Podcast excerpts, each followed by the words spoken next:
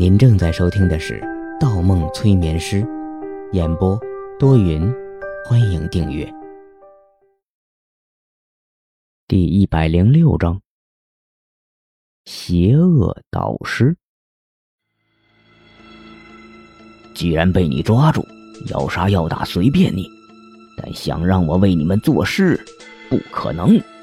杀了我也不可能。不可能。对我而言，世界上没有不可能的事情。我不相信世界上有不怕死的人。你以为现在是潜意识世界里，我杀不死你？我告诉你，无论在哪个世界，只要我现在开枪，你都会死。你信不信？死？方梦猛吸一口气，鼓足勇气贴在门前，通过窗户向房间里瞄去。他在思考，是否该救一下这个有意反抗德川康介的贝雷塔。可该怎么救呢？德川康介坐在一辆轮椅上，与方默第一次见到他的时候一模一样。黑色的轮椅，两边的扶手上挂满了精密的仪器，不知道是什么黑科技。德川康介的肤色很白，白的比白化病人还要恐怖，给人一种长时间冰冻或者浸泡在水中尸体的感觉。他的头顶光秃秃的，没有头发，隐约能看到。两根横跨颅骨的血管，一青一红跳动着。白色的眉毛，白色的睫毛，连嘴唇也是白色的。德川康介看起来更像一具干尸。德川康介的手里拿着一把枪，一把上白下红的手枪。方墨没有接触过真正的枪支，但他知道这把应该也是一把名枪。他猜想，德川康介很可能是一个退伍的军人，特别迷恋枪支。德川康介的枪头指着一个男人，一个满身淤血、跪在地上的男人。方墨一愣。男人低着头，背对着他。可男人的背影很熟悉。即使跪在地上，方木还是觉着他一定认识这个人。哪怕只让他看到侧面，他就能够指认出这个人是谁。可惜，无论从玻璃窗的哪个角度，他都看不见那个人的面目。更令方墨吃惊的是，男人也穿了一件白色的大褂，只不过后背上全是血痕。方墨注意到，男人耷拉着肩膀，双手垂在地上，想必一定受了很重的伤。也是一个心理医生。目光落在男人的白色大褂上，方墨在心里猜测道。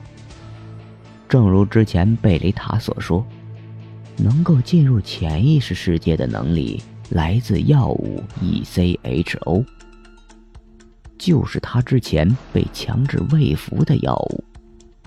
这种药物虽然可以改变人脑的松果体机制，但普通人服用后常常会因为把控不住自己而陷入疯癫。只有对心理学。对自己心理及意识认识很深的人，才能把握住自己。所以，心理医生或者催眠师，成为了德川康介的首选培养目标。他也是在大学接触催眠领域后，几次暗地里协助警方侦破奇案中，才被第二秩序锁定的。方墨更清楚一件事情。第二秩序中的每一个黑衣人，在现实生活中都是催眠领域中的顶尖高手。如果真正碰上，抛开特殊能力不谈，他都没有把握可以一一战胜。当然，现在的情况是，无论是在潜意识世界里，还是在现实世界里，每一个黑衣人手中都配有枪械。看着德川康介手中的红白手枪，方木心里瑟瑟起来。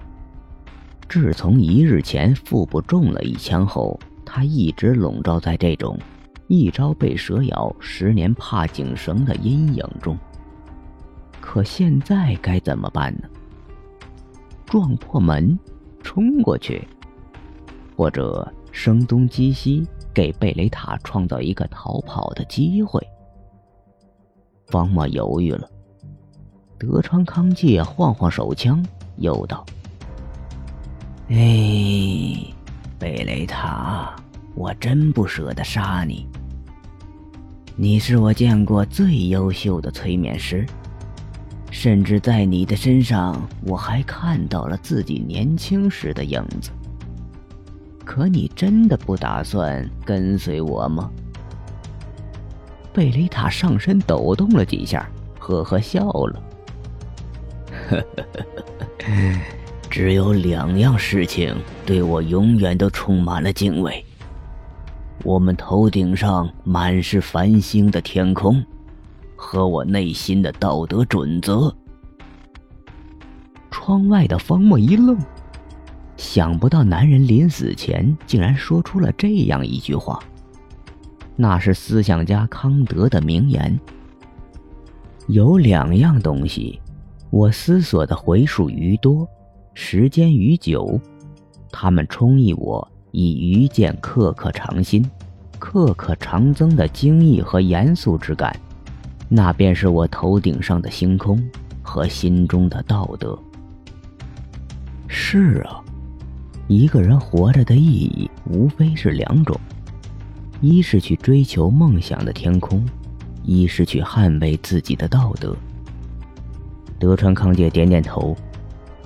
很好，最后能说出这样的话，不愧是我看中的人选。可你知道不知道，康德还有一句话：“我是孤独的，我是自由的，我就是自己的帝王。”贝雷塔，你放弃了自由的机会。你放弃了和我一起打开新世界大门的机会。你是多么的愚蠢！你要知道，你也曾有机会成为自己的帝王，成为这个世界的帝王。德川康介仰头大笑起来，声音不大，却喘着很重的鼻音。听起来有些令人毛骨悚然。突然，笑声一停，德川康介啧啧几声：“嘿嘿嘿嘿嘿，不过你不是孤独的，我们的另一个朋友也到了。”话音未落，德川康介转头一瞥，迷向木门上的玻璃窗。方墨，好久不见。方墨身体一滞，时隔多年，再次撞上德川康介的目光，那双苍白的眼睛像是极地里的冰雪，只是一眼，寒意就侵袭了他的全身。全身一冷，方墨瞬间回过神儿，刚要转身，脑后一凉。被一个硬物抵住了脑袋，应该是把手枪。他内心一紧，背后一直站了一个人，都没有发现。背后那人身材高大，看影子比他高出一个头。是米尼米。米尼米是美国陆军专用的重火力支援机枪，而方墨知道，身后这个。被称为米尼米的男人，正是力量中的王者。咣当，方墨还未举起手，房间里的情况陡然一转。跪在地上的男人猛地扑向德川康介。德川康介常年坐着轮椅，身体很虚弱，直接连同轮椅被掀翻在地。男人爬起来，没有理会德川康介，冲着方墨所在的门口直接冲了过来。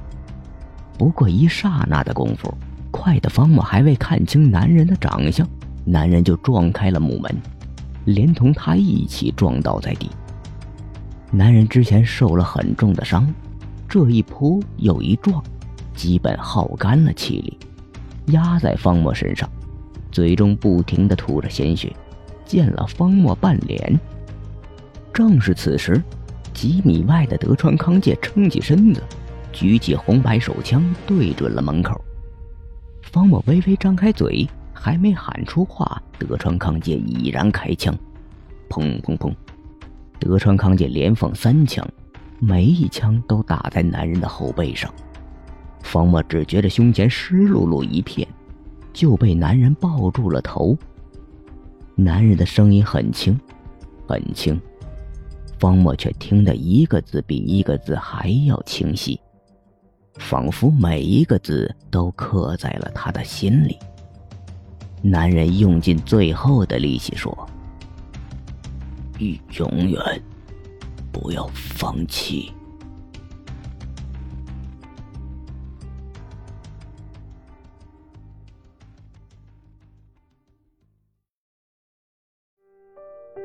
本集播放完毕，喜欢请投月票，精彩继续。